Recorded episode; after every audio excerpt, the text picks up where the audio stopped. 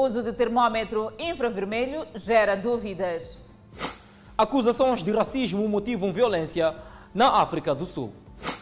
Previsto mau tempo para Manica e Sofala.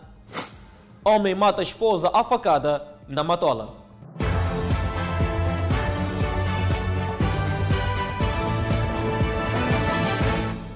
Boa noite, estamos em direto e seguramente em simultâneo com as redes sociais e a Rádio Miramar.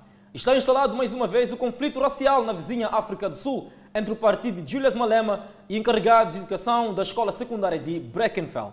A confusão começou depois que o partido soube que, de forma secreta, houve uma festa onde os alunos negros foram excluídos.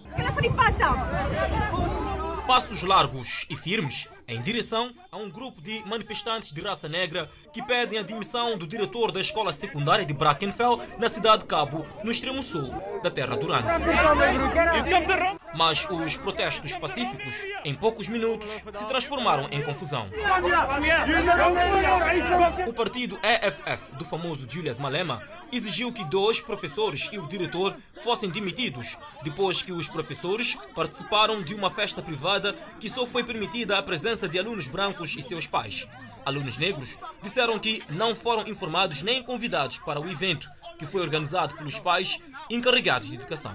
Embora a escola tenha se distanciado do evento, o partido EFF diz que deve assumir alguma responsabilidade por causa da presença dos professores na festa. Na ocasião, houve tiroteios.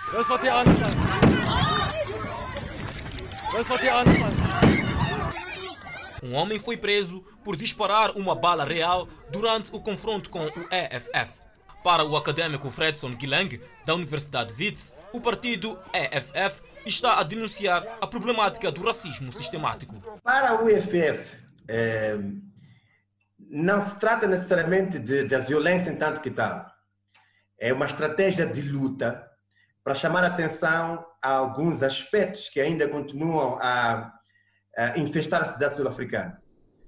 Um deles é a questão do racismo, que é, é, é atual neste caso do Clix, não é? Falou do caso do Clix e falou agora da escola uh, de Breckenfell, e a questão da terra, que aconteceu em Senegal. O Departamento de Educação do Cabo Ocidental disse que não poderia tomar medidas contra ninguém porque tratava-se de uma celebração privada. O departamento está, no entanto, a investigar alegações de que a escola pode ser promotora de racismo no ato da contratação de funcionários. O racismo prejudica, de certa, de certa forma, de grande forma, obviamente, a sociedade. Ela impede a coesão social, impede o acesso ao emprego condigno. Já o analista angolano José Gama, também radicado na África do Sul, destaca que o partido de Malema usa questões de género para tornar a formação política ainda mais popular. Uh, já no mês passado houve uh, uma morte de um, de um fazendeiro branco.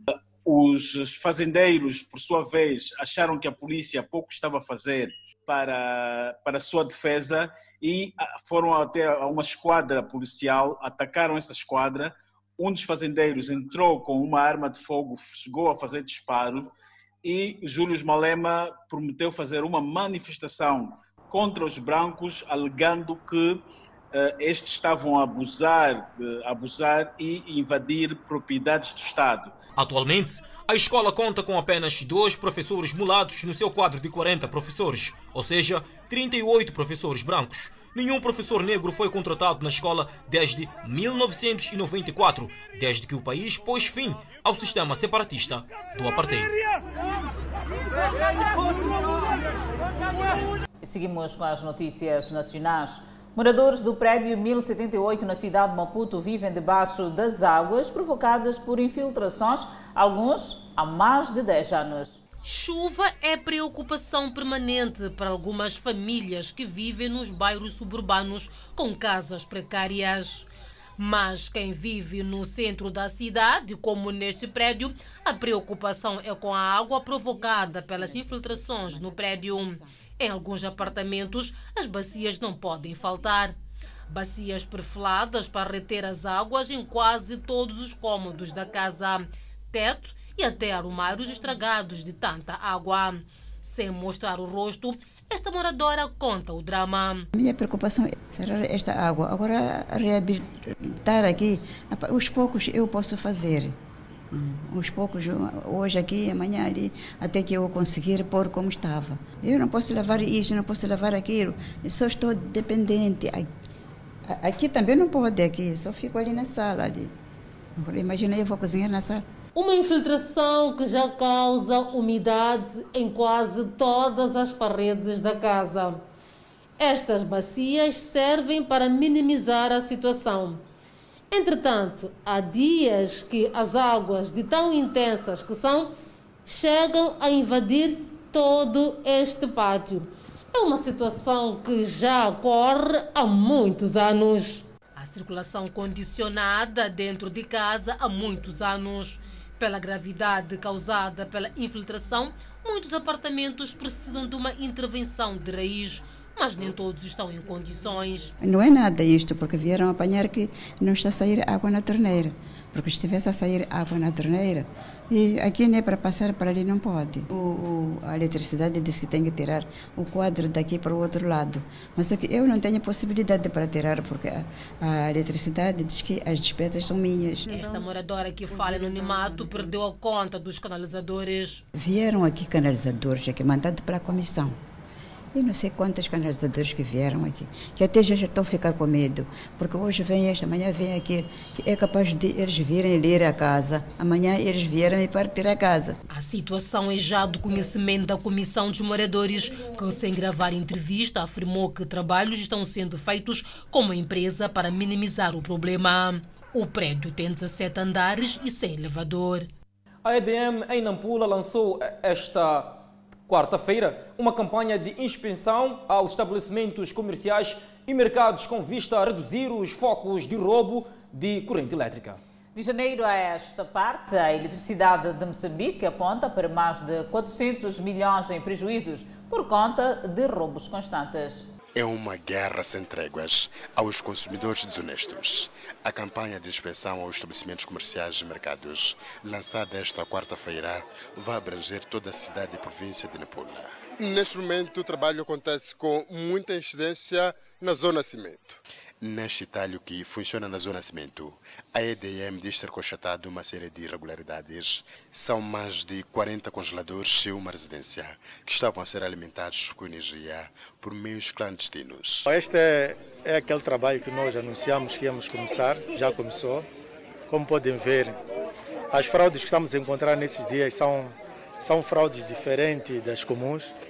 Os clientes estão, estão sendo mais espertos no primeiro estabelecimento que visitamos, vimos que o sistema utilizado for, era o sistema de contactores, em que boa parte de eletrodomésticos não estava sendo contabilizado.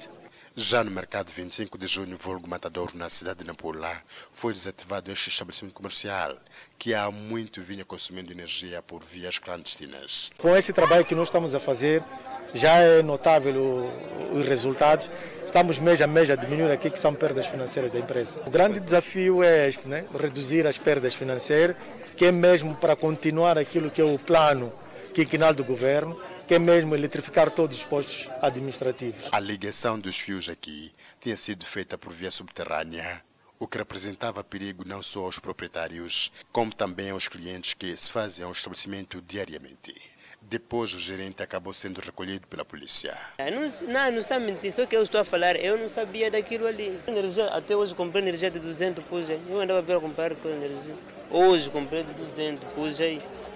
Como que eu vou saber que aí rouba energia? Ainda esta semana, a EDM Nampula desativou várias outras redes clandestinas de consumo ilegal de energia a alguras do bairro de Muhala.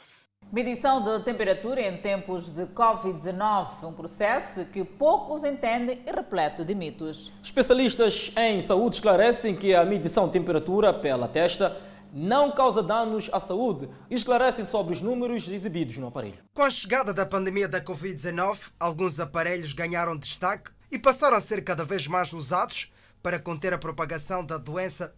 Tal é o caso do termômetro infravermelho. Em alguns estabelecimentos, o acesso está condicionado à medição da temperatura. Mas afinal, em que parte do corpo deve ser apontado termômetro. Uns preferem na mão, na cabeça e outros no pescoço. Na verdade, fiquei um bocado interrogado, né? Porque, como bem disseste, às vezes fazem na mão, às vezes fazem no pescoço, às vezes fazem na testa. Por isso, há quem diga que o processo não é tão fidedigno assim. Eh, não, não acho, não acho digno, porque eh, ao mesmo momento, se eu meço a pessoa no pescoço, pode tirar uma temperatura e no braço também diferente. Penso que na cabeça não é o sítio mais ideal. Uma informação falsa. Segundo Patrícia Maria da Oliveira, diretora científica do Centro de Investigação e Treino em Saúde da Plana Caniço, a medição deve ser feita no centro ou do lado da testa e esclarece ainda que o uso de termômetros infravermelhos não traz nenhum risco à saúde humana. Além de que estes aparelhos não emitem radiação. Pois é, ultimamente nós temos escutado sobre uh, os efeitos do, do termómetro infravermelho uh, no organismo, especificamente no cérebro, que provoca tumor cerebral, o que provoca tumores ou alterações da função da glândula pineal ou da hipófise. Uh, isto é realmente um mito. É um aparelho que vários de nós já nos deparamos com ele durante o processo de medição de temperatura. Entretanto, os números exibidos no mesmo não são da compreensão de todos. Cruzamos-nos com o jovem Derek Cossa, que acabava de ser submetido ao processo. 35 é uma temperatura normal, não posso passar dos 37. Quem trabalha regularmente com o aparelho fala das indicações recebidas para o uso do mesmo. Segundo a orientação que eu recebi aqui, eh, a partir de 38 graus eh, considera-se preocupante. Não deixa entrar é 37.9. Esta especialista explica que a temperatura deve estar no intervalo de 36 a 37,5 graus. A mais é motivo de preocupação e a menos também. Acima de 37,5 nós consideramos que a pessoa tem febre e abaixo de 36 uh, já uh, entramos na hipotermia, que é a temperatura baixa. O importante é que se faça de forma correta e eficaz este método para evitar a propagação do vírus. O secretário-geral da ONU, António Guterres, condena alegados massacres em Cabo Delgado. Guterres pede ao governo para uma investigação sobre os incidentes. O secretário-geral da Organização das Nações Unidas, António Guterres, condenou hoje os alegados massacres ocorridos em Cabo Delgado, no norte de Moçambique. Por outro lado, Guterres insta as autoridades nacionais a levar a cabo uma investigação sobre os incidentes. Em comunicado, Guterres diz-se chocado com os recentes relatos de massacres perpetrados por grupos armados em várias aldeias da província de Cabo Delgado, incluindo a decapitação e rapto de mulheres e crianças. O secretário-geral da ONU acrescenta ainda que condena veementemente essa brutalidade. O secretário-geral reiterou o compromisso das Nações Unidas em continuar a apoiar a população e o governo de Moçambique na abordagem urgente das necessidades humanitárias imediatas e nos esforços para defender os direitos humanos, promover o desenvolvimento e prevenir a propagação do extremismo violento. Segundo dados oficiais, há pelo menos 435 mil deslocados internos devido à violência protagonizada por grupos classificados como terroristas em distritos mais a norte da província. Aumentam os casos de pacientes que procuram os serviços de saúde em Sofala, padecendo de problemas de pressão arterial. Os médicos aconselham o consumo de muitos líquidos e variação de alimentos. O senhor Xavier Adriano, de 48 anos de idade, Sofre de pressão arterial já há algum tempo, mas nas últimas semanas a sua situação agravou-se, fato que o levou a procurar o centro da saúde mais próximo para controlar a sua doença. Xavier entende que o intenso calor que se faz sentir pode ter influenciado no seu estado de saúde. Não estou a sentir bom, bom, estou a sentir mal, por isso que passo sempre ao hospital. atenção. E qual, qual, é o aconselhamento que teve no hospital?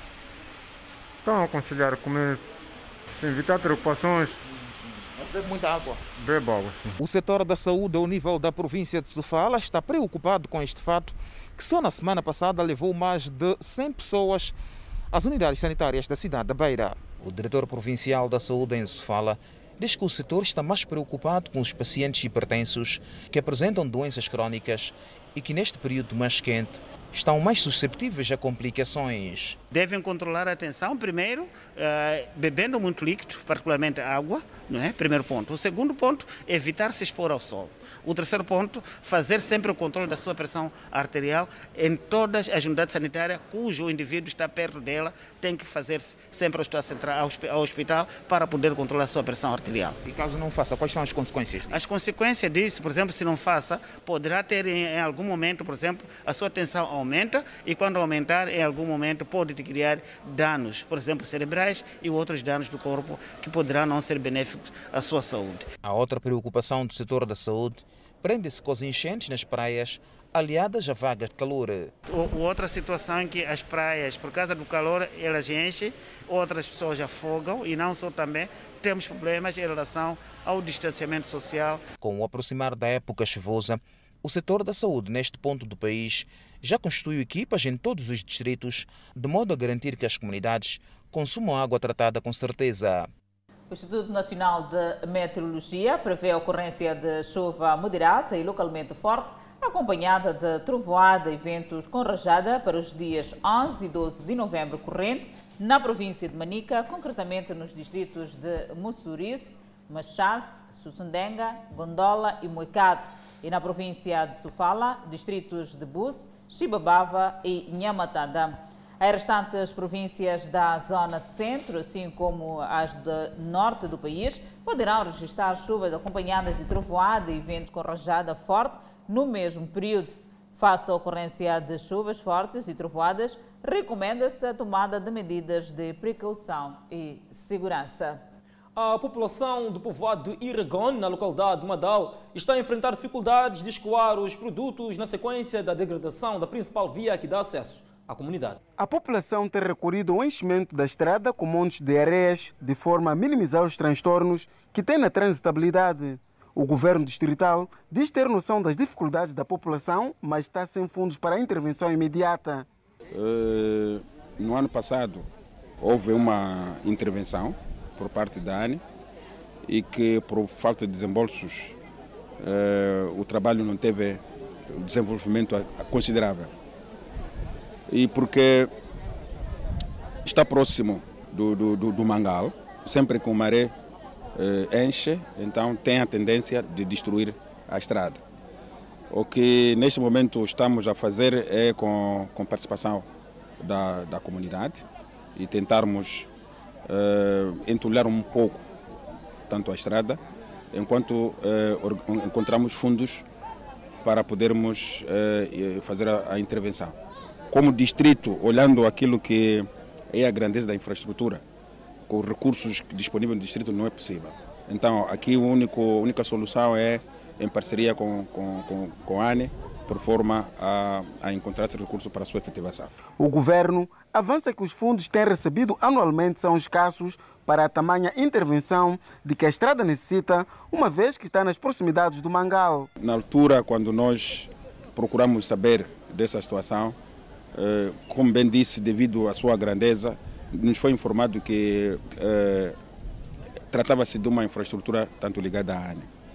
E na, na, na, perspectiva de procurar como é que as coisas estão, foi-nos dito de fato que havia problema de desembolsos. Então, o fator de desembolso para nós é que é fator limitativo para a, a continuidade tanto da, da estrada uh, tanto Maquivel, Sede e Ragona. Mas mesmo assim, como bem disse, com meios locais temos vindo a, a evitar esforços para tanto manter a transitabilidade da própria via. Como viram hoje, nós passamos ali, não é? Passamos ali e foram tanto uh, um monte de areia, lodo que foram mobilizados por forma que a estrada pudesse ter uma elevada considerável e para manter por enquanto.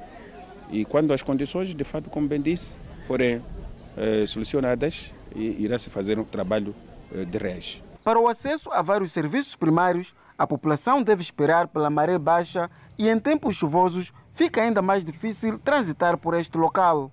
Espreitamos fora de portas, dentro da África Austral, Angola, que assinala hoje 45 anos da sua independência, em meio a manifestações. Centenas de pessoas foram às ruas para exigir melhoria na qualidade de vida. E na tarde de hoje, a nossa correspondente em Luanda, Teresa Coenha, registrou todo o protesto. A manifestação que estava prevista para as 11 horas começou mais cedo, porque logo na concentração dos manifestantes em frente ao cemitério da Santana foram interpelados pela Polícia Nacional. Os manifestantes de um lado uh, a tentarem fazer a manifestação, do outro lado a Polícia Nacional a tentar uh, reprimir os manifestantes. É o clima que se vive aqui, a polícia joga de gás lacrimogéneo de um lado para o outro, são feitos uh, disparos de arma de fogo, mas os manifestantes dizem que se vão manter firme e a Polícia Nacional diz que também não vai recuar. A força da ordem foi mobilizada, estão todos eh, há uma grande força da ordem espalhada aqui na Avenida de Olinda Rodrigues, tudo para uh, reter ou, ou fazer com que os manifestantes uh, recuem. O ministro da Agricultura e Desenvolvimento Rural, Celso Correia, participou hoje de uma reunião regional virtual do lançamento do apelo aos Estados-membros da SEDC para conter o surto do gafanhoto migratório africano. A rápida propagação do gafanhoto africano está a causar inúmeros prejuízos na produção agrícola. Os países da região austral de África estão cada vez mais preocupados porque os insectos atravessam as fronteiras e podem reduzir as perspectivas de produção projetadas para a atual campanha agrária. Com preocupação, o ministro da Agricultura falou das zonas de risco onde tem ocorrido a praga. No caso de Moçambique, as planícies do Buzi e do Lago Chiuta, no norte e no centro do país, na província nortenha de Niassa, são uma das sete reconhecidas zonas de inclusão do gafanhoto vermelho em África, por sinal, uma das maiores produtivas do país. Fazer referência que em 1998 ocorreu no nosso país o maior surto desta praga cerca de 70 nuvens de gafanhotos que se acredita terem migrado da região do Buzi Gorongosa, no centro de Moçambique, e causou perdas econômicas elevadas. Correia falou ainda das medidas acordadas a quando da reunião dos diretores do setor na região da SADC. Os Estados-membros concordaram em trabalhar junto para fortalecer a capacidade de resposta de emergência dos países afetados e instituições de apoio regional para combater a praga, particularmente nas áreas críticas. Outras medidas acordadas incluíram o estabelecimento de monitoramento comunitário de gafanhotos, alerta precoce e medidas de controle, o uso de tecnologias de informação para a produção de relatórios e aplicativos de comunicação, bem como a realização de pulverização local de emergência, com pesticidas sintéticos, ecológicos e o fortalecimento da troca de informação entre países e outros mecanismos de coordenação para uma resposta coletiva eficaz. Esta reunião de apelo visa melhorar a comunicação de risco na região, facilitar a vigilância terrestre, mapeamento e aviso prévio para a ação antecipada. E agora ao extremo norte do país, a eletricidade de Moçambique, em Cabo Delgado, queixas de vandalização de equipamento elétrico. A cidade de Pemba e os distritos de Metuge, Chiur e Montepois são os que mais casos de roubo de material da EDM registram. Continua em marcha o plano de eletrificação na província de Cabo Delgado, depois da energização das 17 sedes distritais e respectivos postos administrativos. A atenção agora está virada para as localidades, tal como avançou o porta-voz da 13ª sessão ordinária do Conselho de Serviço de Representação do Estado na província. Temos também 70 localidades eletrificadas. Ainda permanece o desafio da expansão da rede elétrica pelas demais localidades que neste momento não têm a energia da rede nacional, mas estamos até este momento com uma cobertura em, em relação às localidades de 88%. Recentemente, arrancaram as obras da construção da central solar de Metoro, um empreendimento que se pretende venha a catapultar o plano de energização não somente de Cabo Delgado, como também da vizinha província de Nampula. Enquanto prosseguem trabalhos de expansão da corrente elétrica a mais milhas aqui na província de Cabo Delgado, do outro lado acontece um processo inverso há cada vez mais roubo de equipamento da EDM, uma situação que está a prejudicar aquilo que são os planos de expansão da corrente elétrica a mais famílias. O diretor da área de serviços ao cliente da Eletricidade de Moçambique, em Pemba, aponta a capital de Cabo Delgado e os distritos de Metus, Chiur e Montepuez como os que apresentam cenários críticos em relação às vandalizações. O ano ainda não terminou, mas o prejuízo para a EDM é de mais de 10 milhões de meticais. Estamos a fazer expansão também a nível de, da cidade de Montepuez. É uma dor de cabeça, porque já temos registro de mais ou menos duas redes vandalizadas antes mesmo de serem entregues e energizadas, perto de 2 km de rede de, de baixa tensão. Isto é, é muito, é muito para nós, porque são materiais que nós recebemos, fazemos programa e não temos retorno na hora, porque o investimento já foi feito, aplicamos e foi vandalizado. Só no presente ano, a Miramar, aqui em Cabo Delgado, exibiu duas peças de reportagens mostrando o drama de algumas famílias que tiveram de ficar horas às escuras por causa dos ladrões do material elétrico. Ficamos sem energia, e não só, não vão, não vão conseguir ultimar outra linha, porque já aqui já vai outra, outra PT. Não é eles né, que ficam prejudicados, mas nós, nós ficamos preocupados. Só fazem o trabalho deles, vandalizam aquilo, vão vender de qualquer maneira, se é um preço apropriado. O que nós temos feito é pedir apoio às estruturas locais, primeiro, para que possam nos apoiar no mantimento de, de, das nossas infraestruturas. Falamos com autoridades policiais, mas não é tarefa fácil. Não é tarefa fácil mesmo com casos já identificados, com pessoas já uh, no processo de julgamento, pessoas encarceladas, as vandalizações continuam. Um jovem de 32 anos de idade é acusado de matar a esposa e tentar suicídio. O jovem acabou detido pela polícia na 7 esquadra do bairro T3, no município da Matola. José tentava reconciliar-se com a esposa.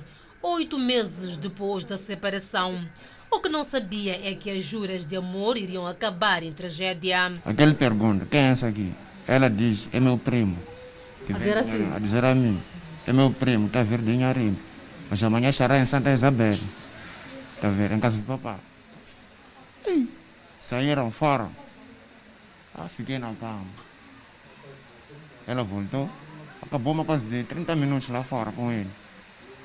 Então, voltou. Ele também voltou. Voltaram os dois. Então, ele quer vir me despedir. Disse, primo, tchau. Eu disse, tchau. Está vendo? Sou primo dela já. Consta que a mulher de José estava cansada da violência e que teria decidido abandonar o lar quatro anos depois e arrendar esta casa. Por insistência da família, teria tentado a reaproximação com o marido. Na madrugada da última terça-feira, após uma discussão por causa de um suposto amante, ele teria esfaqueado a mulher. A confusão saiu dali mesmo, dali mesmo. Apesar de chegar a esse fim. Como é que foi? Naquela chova-chova ali, apanhei uma faca e esfaqueei. Depois do crime, o indiciado tentou suicidar-se, como mostram os sinais no corpo. Eu tentei me esfaquear. Como? Me esfaquei na, na garganta. Até na, nessa parte da barriga. Porque eu vi que o que eu fiz estava errado. Eu teria matado, teria saído de ir para casa. O crime teria acontecido nesta casa onde a jovem arrendava. Dizem os vizinhos que não ouviram nenhum grito encontraram a vítima com panos na boca. Dizem que o único grito foi do marido quando tentava suicidar-se. Já na casa tinha um fogão aceso com os telefones em chama, o que significa que mais tarde ou mais cedo a casa iria pegar o fogo. Neste fogão, José teria queimado os telemóveis da finada. Os vizinhos estão abalados com o crime que surpreendeu o bairro Intaca. É, foi muito triste, a gente nem acreditou. Uma vez que nunca havíamos visto aquele homem.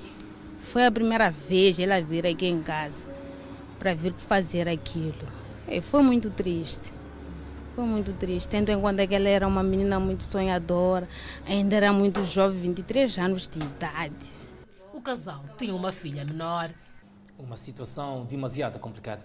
O Cernic, em Nhambane, deteve um agente da Polícia Municipal acusado de porte ilegal de arma, venda e consumo de droga. O agente da Polícia Municipal de Inhambane foi surpreendido na tarde da última terça-feira no seu posto de trabalho na posse de diversas quantidades de droga, nomeadamente surruma e heroína. Uh, Fez-se um trabalho com a neutralização deste indivíduo, um trabalho conjunto entre a PRM e o Serviço Nacional de Investigação Criminal, visando estancar aquilo que é o foco de venda e o consumo de drogas na província de Inhambane.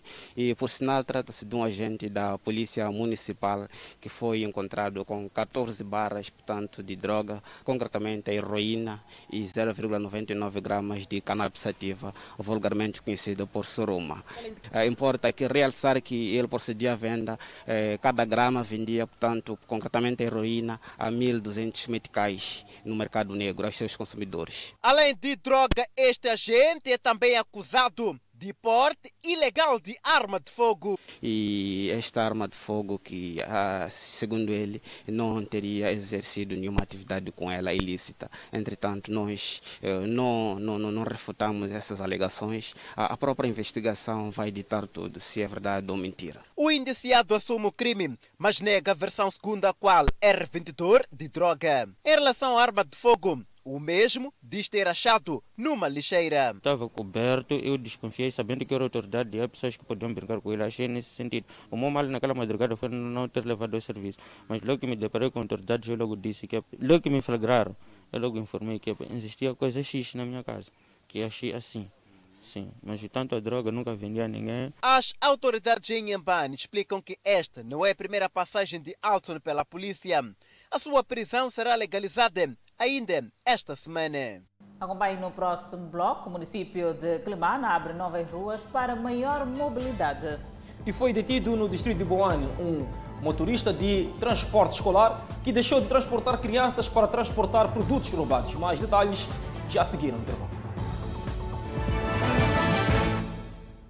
De volta ao Fala Moçambique, o município de Quelimane está a abrir novas ruas em alguns bairros da cidade, com maior enfoque para Chuabudeb e Sangaliveira. O objetivo é garantir maior mobilidade e expansão dos bairros.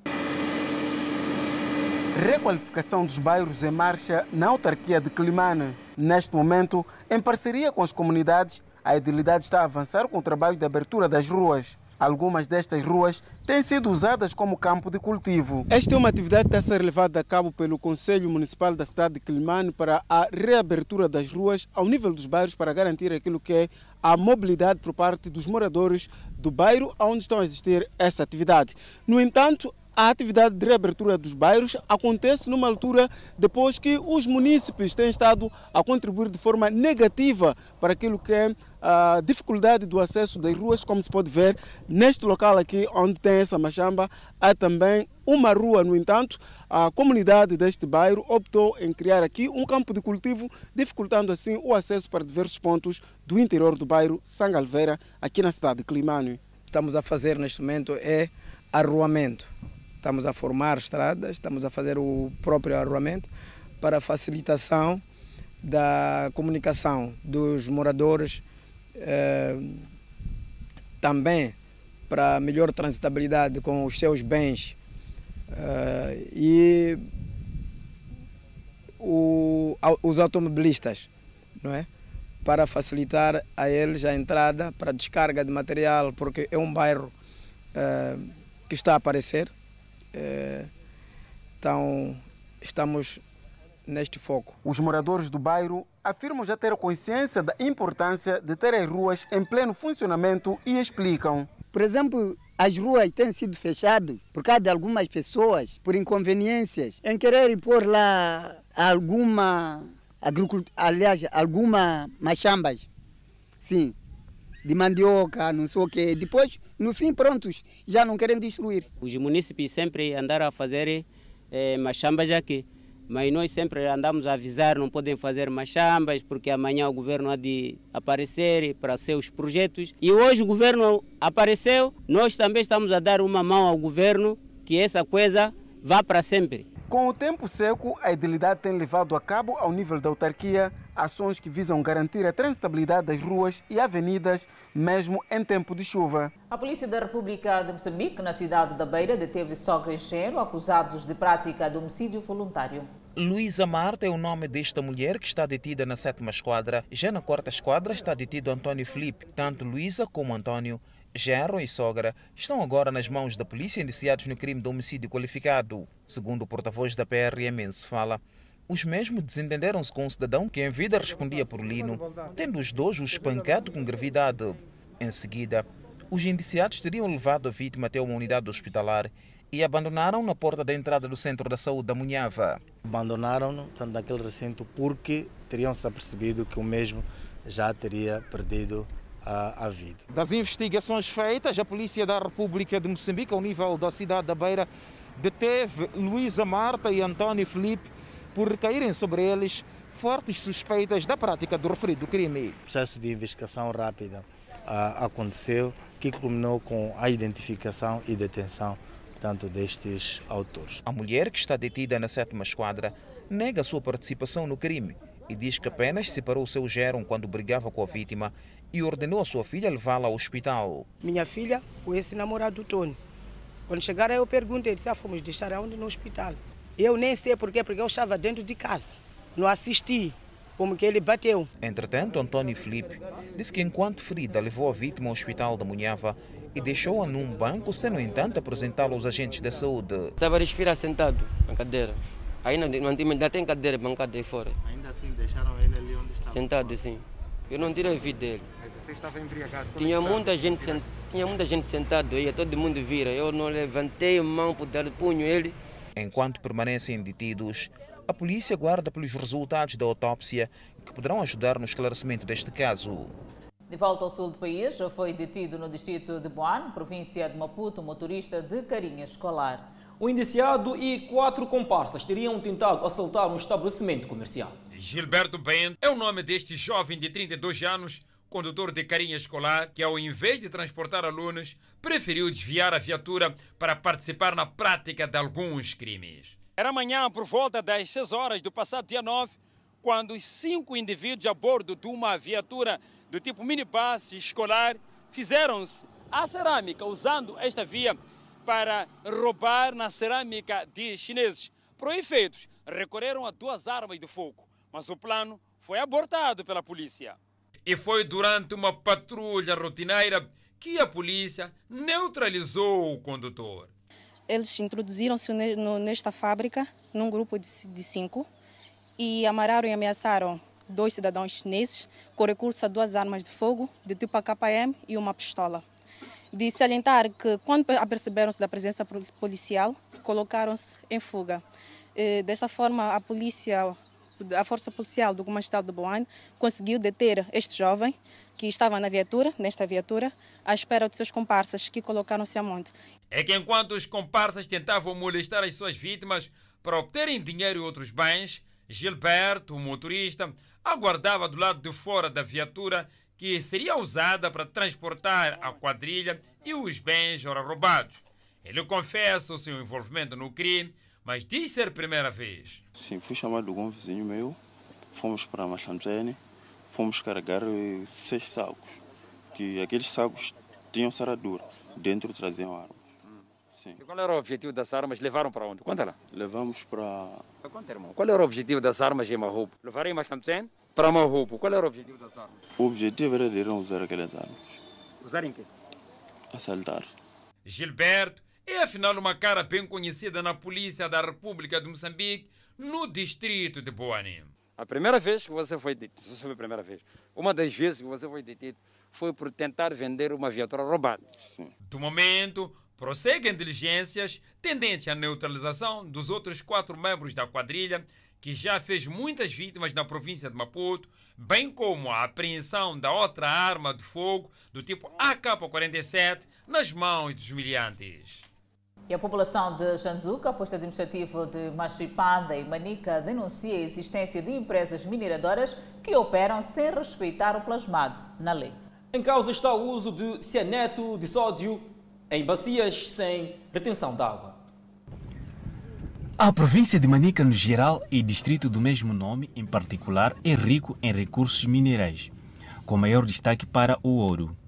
A extração deste recurso tem sido feita de duas maneiras, uma artesanal e outra convencional.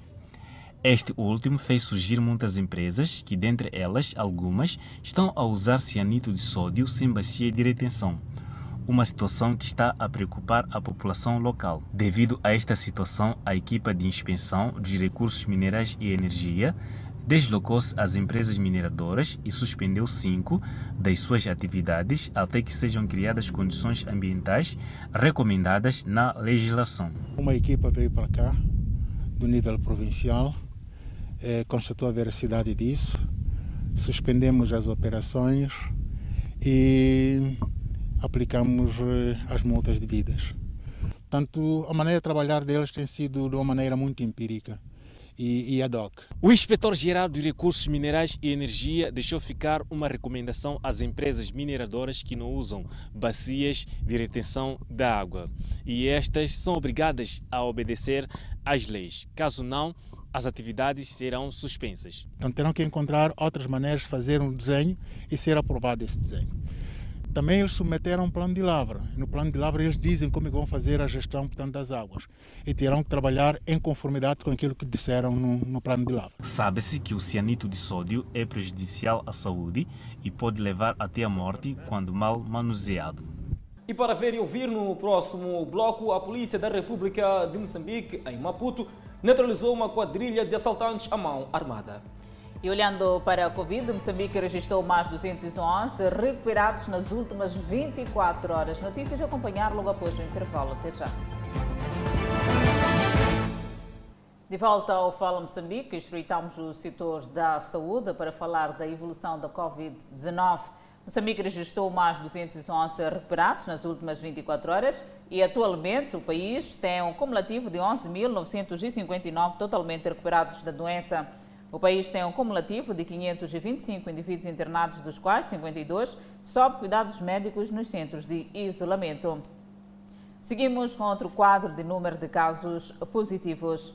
O nosso país tem cumulativamente 13.991 casos positivos registrados, dos quais 13.687 casos de transmissão local e 304 importados. Moçambique testou nas últimas 24 horas 1.302 amostras, das quais 99 revelaram-se positivas. Todos os 99 novos casos hoje reportados são indivíduos de nacionalidade moçambicana e resultam de transmissão local. O país tem um cumulativo de 1.004 óbitos devido ao Covid-19, com registro hoje de mais 5 mortes. Neste momento, o país tem 1.924 casos ativos de novo coronavírus.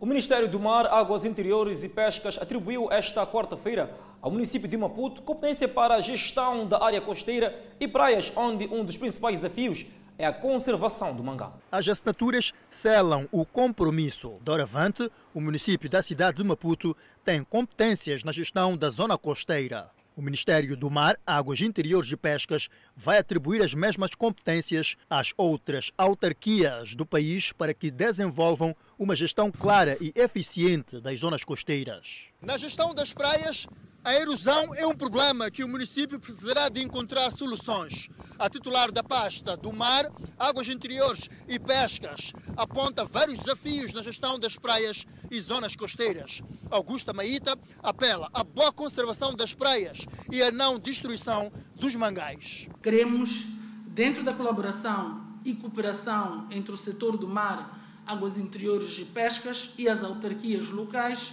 estar seguros de que a concessão de espaços na zona costeira para a construção e instalação de infraestruturas deverá observar rigorosamente as medidas de preservação dos ecossistemas, com destaque para a proteção dos mangás. O município de Maputo foi, assim, a primeira autarquia a beneficiar da atribuição de competências por parte do Ministério que tutela o setor do mar, águas interiores e pescas no país. O dia de hoje é histórico,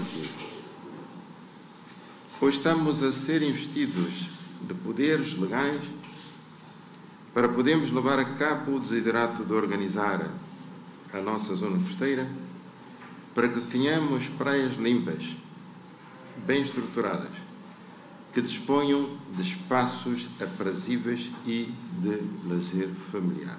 com a atribuição de competências Enéas Comis, assegura que os gestores do município de Maputo estão preparados para trabalhar com a missão de trazer uma boa imagem na zona costeira e praias da capital. Não há dúvidas que estamos preparados para realizar este nosso sonho de termos a zona costeira organizada. O que vamos fazer está inserido numa postura sobre a matéria que ao longo destes dois anos de mandato fomos preparando. O presidente do município de Maputo garante que a zona do Mangal será efetivamente protegida e o problema da erosão em alguns pontos ao longo das praias da Marginal será resolvido.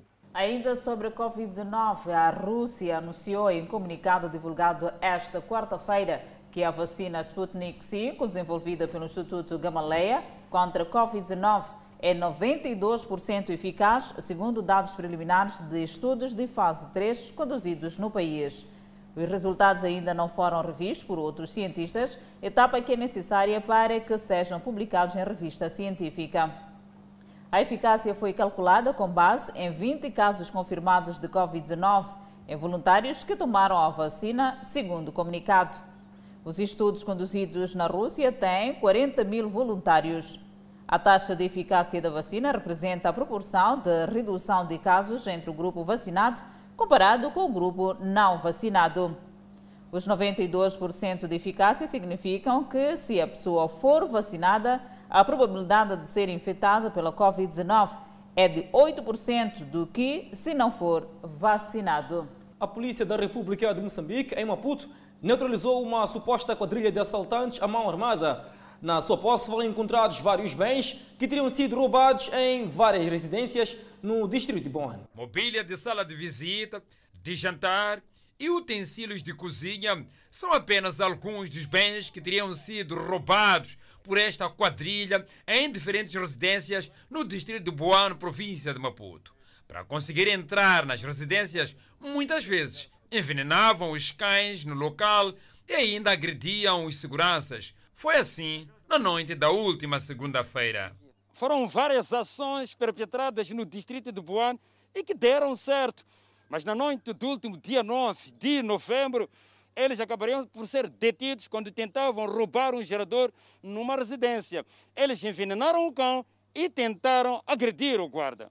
Uh, nesta ação foi possível neutralizar este grupo de cinco indivíduos que são confessos em vários crimes de assalto a residências e feito diligências, a polícia conseguiu recuperar vários bens na casa desses assaltantes. Cláudio Jorge Manhis afirma fazer parte da suposta gang formada por cinco indivíduos. Ele queixa-se de dores no corpo, resultantes de golpes que sofreu de um guarda quando tentava assaltar uma residência. Está se queixando, o que aconteceu? Ei, foi, apanhou um guarda e me furou com. Sabe o que é aquilo ali? Me furou com a mutuala. Assim no terreno do roubo. Sim, terreno do roubo. Sim. Hum. Hum. E quem vos mostrou aquela casa? É, é o nosso boss. Quem é o vosso boss? É o Nando. Está onde, Nando? Abandonou. Quatro dos cinco detidos também assumem sua participação neste crime. Ele me levou para carregar o gerador. E sabia que era roubado?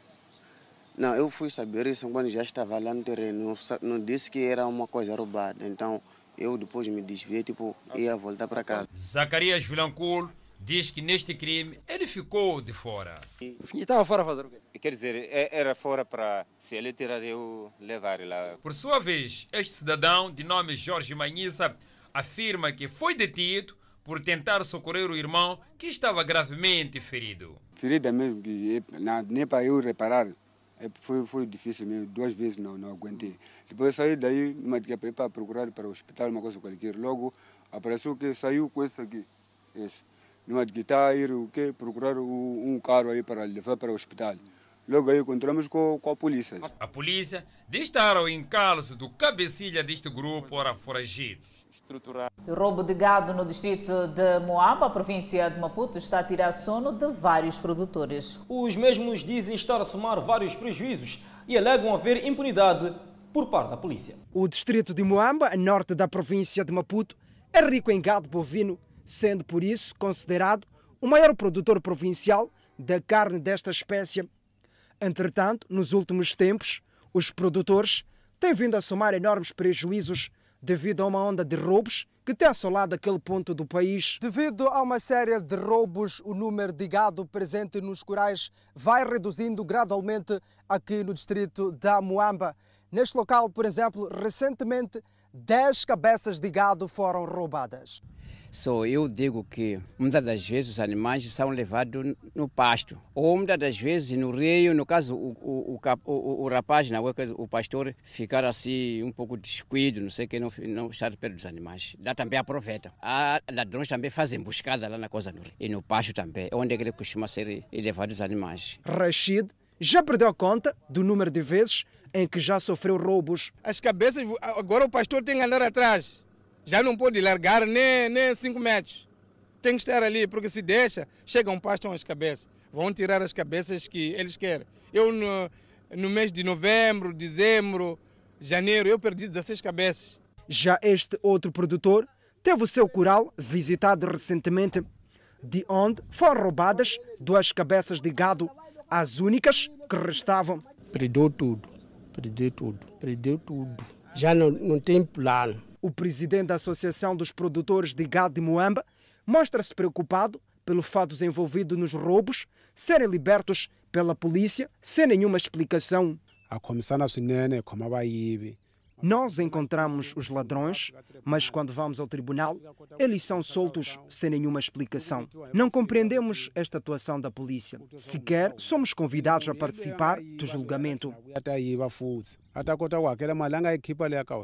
E porque é uma ação que tem sido recorrente, há quem já pensa em desistir do negócio.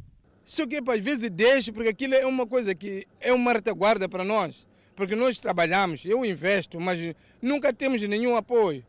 A gente que investir aquilo para tentar dar estudo aos nossos filhos. Eu um dia posso estar aqui, posso não estar aqui, pelo menos o meu filho vai conseguir vender a cabeça para ir à escola. Segundo os produtores, a carne roubada tem como pontos de venda os mercados de Spamanine e Zimpeto, respectivamente. A edilidade do distrito de Manica, a província do mesmo nome, destrói bancas que estavam no passeio. Uma ação que não agradou os vendedores. Uma destruição de bancas que está a gerar polêmica no distrito de Manica, província do mesmo nome. São bancas que, outrora, dificultavam a passagem dos munícipes. Destruíram-nos essas bancas, era antes de nós o quê? conversar bem com eles. Nós falamos que estamos a pedir primeiro até mês de janeiro. São mais de 30 bancas destruídas aqui no passeio que fica próximo do mercado central. A situação deixou os vendedores furiosos e alegam que não irão sair deste local até que a idilidade deste local providencie um espaço adequado para o comércio. Nós também com sentimento de mercadoria, tiramos mercadoria e fomos pôr em casa. Até hoje, assim, estamos sentados embaixo de árvores. Não temos banca lá no manhã, ainda não terminamos. Assim, estamos vender aqui embaixo de árvores. Lázaro Ramos é um dos vendedores que viu sua banca demolida. Para ele, a idilidade agiu sem lhe comunicar. Nós não temos nada a fazer porque todas as cenas que estavam ali, nós chegamos de recuperar todas as coisas. Assim, onde nós fomos lá, não tem mercado, não tem o quê. Para os munícipes, a demolição de bancas instaladas no passeio é boa iniciativa, tendo em conta que as bancas causavam aglomeração de pessoas. Sim, sim, a ideia é boa porque com o Covid-19 desse ano é uma forma de espalhar muita gente para estarmos lá nos sítios diversos, né? A idilidade prometeu sem gravar entrevista que irá continuar a destruir bancas que foram construídas no passeio. Acompanhe no próximo bloco autoridades canianas que receiam uma nova onda de infecções por Covid-19. E por falar em Covid-19, a Inglaterra expande a capacidade de testagem em atualidade internacional e nós voltamos em instantes. E agora com a atualidade internacional, autoridades canianas receiam novas ondas de infecção por Covid-19. O Quênia sofreu menos com o vírus do que muitas outras nações, a registrar um total de 1.154 mortes até o momento. Entretanto, 24 mortes por Covid-19 foram relatadas nesta terça-feira, o maior número de mortos num só dia desde o início do surto no país. Mas sem uma vacina e sem uma cura à vista, provavelmente veremos vários picos nos próximos meses. Isso ocorreu após a decisão do governo de aliviar as restrições impostas para conter a primeira onda do vírus, que levou as pessoas a baixarem a guarda, de acordo com Ahmed Kalebi, administrador e patologista consultor da Patologistas Lancet do Quênia. Caleb disse que, exceto por uma vacina ou cura, o Quênia pode enfrentar picos múltiplos nos próximos meses. 7.162 novas infecções foram confirmadas esta terça-feira e eleva o número total de casos para 64.588. O presidente Uhuru Kenyatta impôs agora mais restrições, com bares e restaurantes condenados a fechar às 21 horas e o toque de recolha noturno a começar às 22 horas, uma hora mais cedo do que antes. Testes em massa expandidos em mais de 70 distritos na Inglaterra. O governo do Reino Unido disse nesta terça-feira que as autoridades de saúde conduzirão testes em 66 distritos municipais na Inglaterra. O Ministério da Saúde disse que as autoridades locais de saúde expressaram interesse em pedir a todos que façam o teste, tenham ou não sintomas de Covid-19, para encontrar casos de infecção ocultos. Eu acho que é muito importante, porque, particularmente em Liverpool, é muito mal aqui e tem sido muito mal. Não tenho notado muito, mas vivo numa espécie de bolha universitária, então sou afetado por ela. Mas vai realmente ajudar e eu acho é difícil porque só está a acontecer em Liverpool no momento e acho que vai demorar algumas semanas para ver como isso afeta o que está a acontecer por aqui.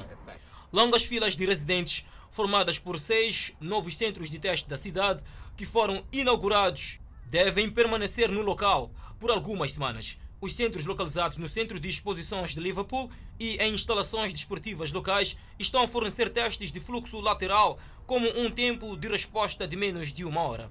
Cerca de 2 mil militares foram destacados para ajudar a executar o programa. E ainda sobre a Covid-19 na Hungria, inicia toque de recolha para evitar a propagação da doença. O primeiro-ministro húngaro Viktor Orban anunciou as novas restrições que entraram em vigor à meia-noite, horário local. O Parlamento nos deu poderes extraordinários e nós fizemos os novos regulamentos. As restrições são aplicadas a partir da meia-noite. As pessoas agora estão proibidas de sair de casa entre 20 horas e 5 horas. As medidas significam que os negócios devem fechar às 19 horas, os restaurantes estão limitados à entrega em domicílio e as reuniões familiares são limitadas a até 10 pessoas. De acordo com o governo húngaro, os novos regulamentos são necessários para desacelerar a propagação da pandemia da Covid-19 em meio ao aumento dramático nas hospitalizações e mortes na Hungria. As mortes diárias da Hungria ultrapassaram 100 pela segunda vez na terça-feira, com 103 novas mortes relatadas, elevando um total confirmado para 2.596.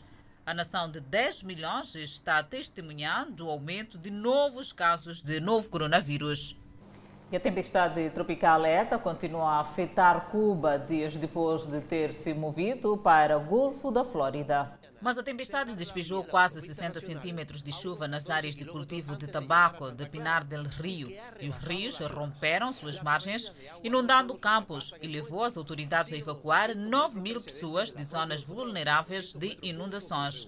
A tempestade interrompeu todo o movimento de avanço assim que chegou ao largo de Cuba de acordo com meteorologistas locais, parando por tempo suficiente para despejar chuvas prejudiciais na área. Ventos de força tropical de cerca de 60 a 96 km por hora também contribuíram para a miséria, árvores e linhas de transmissão de energia derrubadas e deixaram milhares de residentes sem energia domingo e segunda-feira. As enchentes cortaram a estrada nacional da província de Ciofegos, a principal estrada que vai de oeste a leste, o que dificulta os esforços de ajuda às comunidades afetadas. A previsão é que a tempestade finalmente se mova para longe o suficiente de Cuba na terça-feira para poupar a ilha de mais chuvas. As autoridades afirmam que levará dias para que as águas das enchentes diminuam e permita a restauração dos serviços e retorno dos evacuados para casa. Os confrontos entre manifestantes e a tropa de choque eclodiram esta terça-feira na capital do Peru, Lima depois que Manuel Merino foi impulsado como novo presidente do país. Os manifestantes tentaram levar seu protesto às portas do Congresso, onde a cerimônia estava a acontecer. A polícia cercou a área imediata ao redor do Palácio Presidencial do Congresso e parou os manifestantes com gás lacrimogênio e golpes com cacetetes. Os confrontos seguiram-se a uma votação de impeachment dos legisladores na noite de segunda-feira, que depois o ex-presidente Martin Vizcarra. A saída do popular Vizcarra, que fazia campanha contra a corrupção, foi recebida com raiva nas ruas. Alguns manifestantes carregavam cartazes com os dizeres Merino não é meu presidente. Uma pesquisa da Ipso, realizada em setembro, revelou que 72% dos peruanos entrevistados nas áreas urbanas desaprovavam Merino, o então chefe do Congresso. Em contraste, 79% disseram achar que Vizcarra deveria continuar no cargo.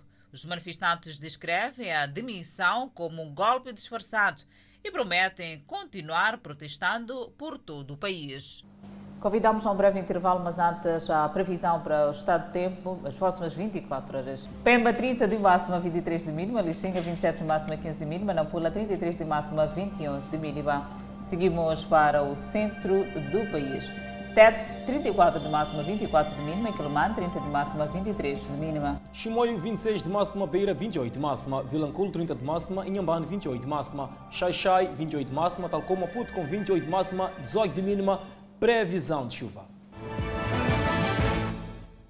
De volta ao Fala Moçambique e olhamos dessa feita a Seleção Nacional de Futebol, que defronta nesta quinta-feira a sua congênere de Camarões, na condição de visitante, no jogo da terceira jornada da campanha de qualificação para a fase final do CAN agendado para 2021. Os Mambas vão enfrentar amanhã os Camarões, uma partida que a Seleção Nacional vai disputar na condição de visitante, onde Mexer, Edmilson, Simão Mate e Ratifo não vão poder dar o seu contributo. Mesmo com as ausências confirmadas, os adeptos dos Mambas estão confiantes na vitória. Queríamos lançar as energias positivas para a nossa equipa moçambicana, dizer que torcemos muito convosco e que estejam firmes e unidos. Uh, desejamos um bom futebol, nós sabemos que lá pode acontecer, mas sempre desejamos o positivo para a nossa equipa moçambicana e que eles levem melhor lá onde eles estiverem e também que tragam bons frutos é, para Moçambique no dia 16, aqui no nosso estado de desempenho. Queremos ver Moçambique é, a desfilar a sua classe em Cannes. É por isso que torcemos e lançamos as nossas forças para a equipa moçambicana. Não, Moçambique, nós estamos dispostos como moçambicanos e mesmo não estarmos presentes, mas vamos apoiar em grande, mesmo estando em casa.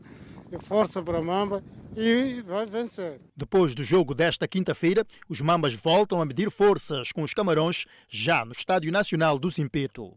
A Federação Moçambicana de Futebol solicitou à CAF, no dia 6 de novembro, a autorização para receber público aqui no Estádio Nacional do Zimpeto, no jogo referente à quarta jornada de qualificação para o CAN diante dos Camarões. A CAF autorizou apenas 200 espectadores, sendo que o número deverá ser dividido entre as duas delegações, moçambicana e dos Camarões. Em caso de não cumprimento desta medida, a CAF pode avançar com sanções disciplinares. Isso será marcante, uma vez que estamos a passar o que estamos a passar hoje em dia, tanto não vai nos restar que uma data na história. Tem que acontecer aquilo que o governo ultimamente decidiu. Haver jogos e não assistentes. É, porque é sabido que neste tempo que estamos a passar hoje em dia é um tempo respeitoso para quem quer da sua própria vida. No entanto, não é só em Moçambique, até lá fora temos acompanhado que tem feito jogos sem assistentes. Convicção da obtenção de vitórias dos Mambas exibidas pelos adeptos nesta corrida fase final do CAN 2021. E desta maneira colocamos ponto final ao Fala Moçambique. Obrigada pela atenção dispensada. E como toda a gente já sabe, é um prazer estar consigo e nós voltamos amanhã.